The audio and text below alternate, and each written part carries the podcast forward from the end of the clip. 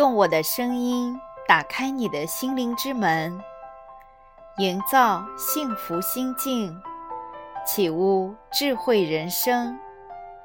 这里是文语心境，我是您的心灵守护者丽文老师。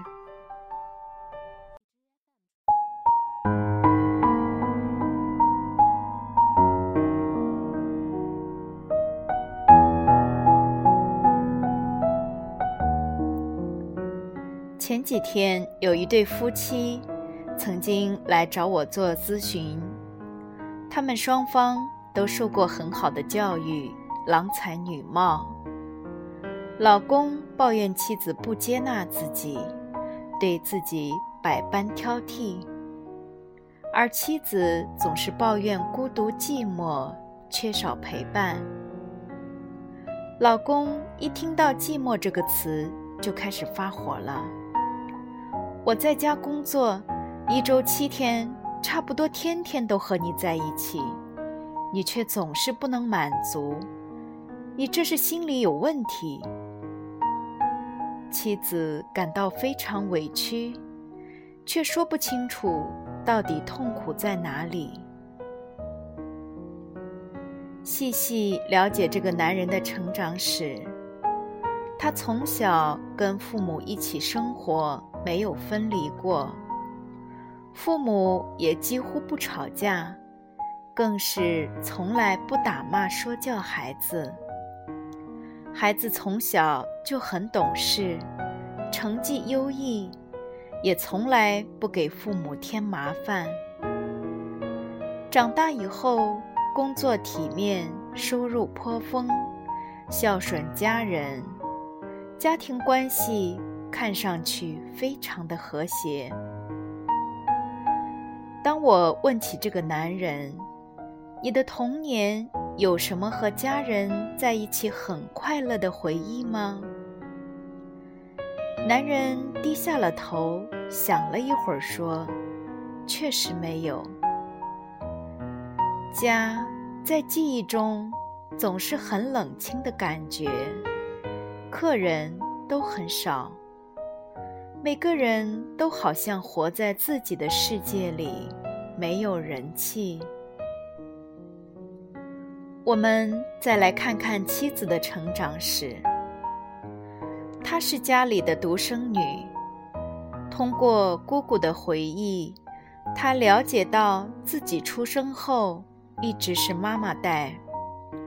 除了喂奶，妈妈总是把女儿放在床上。自己在一边看着，却不抱不哄，只是面无表情地看着孩子，跟孩子没有任何的互动。孩子也变得面无表情，直到其他人过来抱他、逗他，孩子才会活跃起来，露出笑容。这一对夫妻的关系。各自完美轮回了自己童年的剧本。老公就像老婆的妈妈，一直在身边，却对老婆不抱不哄，就是说没有交流互动。而老公对待妻子，就像自己父母对待自己一样，也是不打不骂，物质充分满足。可以说，他俩是模范夫妻。然而，关系中的孤独和冷漠，只有深入其中，才知滋味难熬。其实，很多的中国人并不知道如何与家人创造愉悦的、有情感流动的关系。这个情况怎么办呢？说实话。并不太容易解决。比如以上这对夫妻，老公并非有意的冷漠妻子，只是无意识的重复了童年的关系模式，而妻子也被困在婴儿期的痛苦里，精神上不能独立存活，总是渴望冷漠的老公能够拥有热情。把自己带离死寂的孤岛，于是不停地想要改造老公，让老公觉得不胜其烦。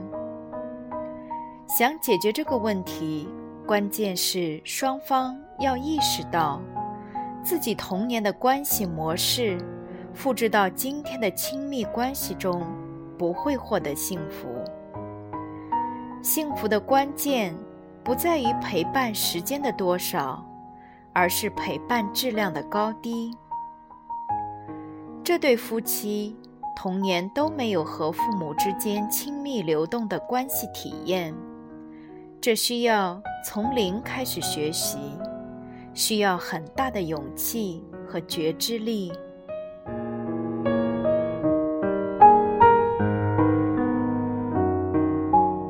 如何才能创造高质量的陪伴呢？高质量的陪伴，前提是完全不想改变对方。没有人喜欢被说教，没有人喜欢被控制。因为当我们想要改变对方时，无论出发点有多么的好，道理有多么的正确，其实都是在传递。我不喜欢你现在的样子，你应该变成另外一个样子。这个改变对方的能量本身，就会让对方抗拒。就像妻子想要把老公改造成一个有热情的人，那么老公的心就会关得更紧，觉得妻子根本不接纳自己，很伤心。我们有很多的父母和孩子在一起玩的时候，几乎不停地挑剔指挥孩子。孩子玩水嫌孩子浪费水，孩子玩土嫌孩子弄脏了衣服，孩子自己吃饭又嫌孩子吃得太慢，指挥孩子多吃青菜。孩子开心地跑过来要妈妈抱，妈妈却要孩子先去洗手。才能碰妈妈。这种陪伴下来，大人和孩子都很累，而且不开心。为什么想要改变对方呢？因为看不见对方的真实存在，只能看见我们头脑中想象出来的正确的对方应该是怎样。头脑想象是最可怕的东西。因为头脑会造出一万种的理由，来证明自己的想象就是真的。比如，我们看见孩子在弯着腰玩 iPad，头脑立刻就会说：“这样会把眼睛弄近视的，这样对身体不好。”所以我要立刻纠正他。当父母去纠正孩子，那么结果必然是。孩子很不开心，和孩子的关系会进一步的疏远。听到这里，有人可能就会说：“难道我纠正孩子的不良习惯错了吗？长时间弯着腰玩 iPad 就是对身体不好呀，这还有什么疑问吗？”可是问题是，人不是机器，人是不能拿来纠正的。问问你自己，你也知道晚睡不好，可是你真的能做到从来不晚睡吗？如果你晚上失眠，伴侣在旁边不停地教育你，晚睡对身体有多么的不好，这样有助于你安然入眠吗？如果伴侣理解你的晚睡，肯陪着你失眠，抱着你轻声聊天。这就是真正的陪伴。我不要改变你，我只是如你所示的爱你。同理，当我们看到孩子弯着腰玩 iPad，不妨去看看孩子在玩什么，让他这样的聚精会神。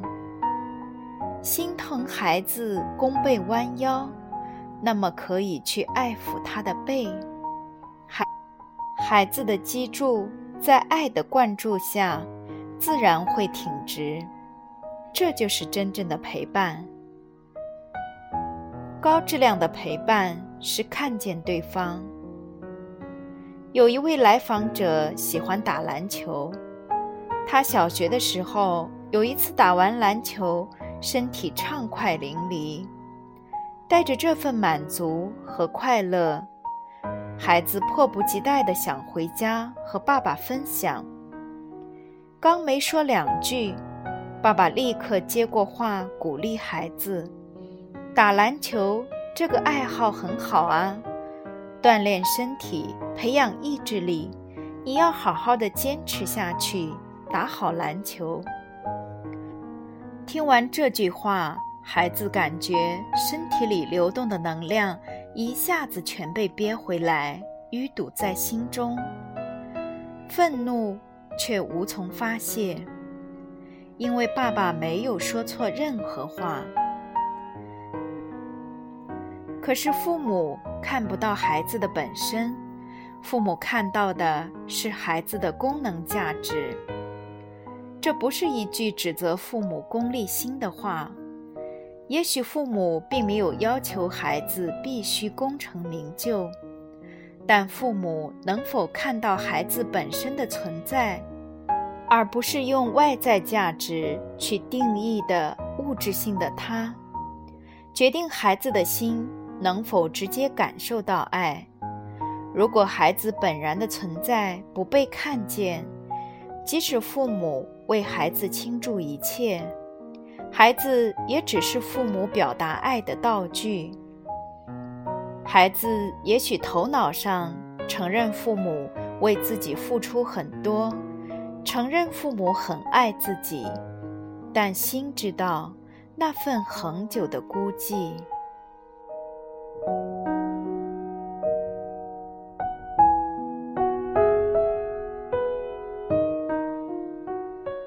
犹太哲学家马丁·布伯说：“关系分为两种，我与你，我与他。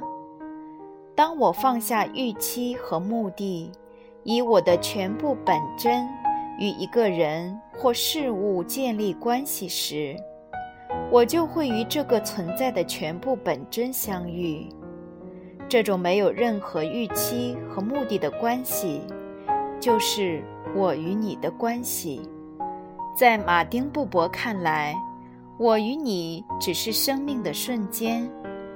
也许我与你神性相遇的境界太高，但至少我们普通人可以学习做到：去尊重孩子是一个独立的生命，不是父母的延续。不是一个实现我们想象中功能价值的他。孩子打篮球的体验，满足的表情，流动着一个生命的存在感。打篮球带来的功能价值是头脑总结出来的他，它并非不能存在。打篮球确实附带强身健体等很多的好处，但如果。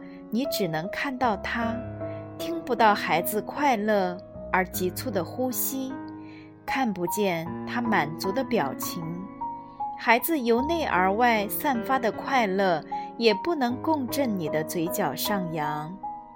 那么，你和孩子根本不存在于一个空间。当我们放下所有的要求、控制和评价。只是单纯看见对方的样子，当下的感受，并且愿意和这个真实的人在一起分享时光，这就是真正的陪伴。这种陪伴，无论对自己还是对对方，都是巨大的滋养疗愈，是我们存在的证据。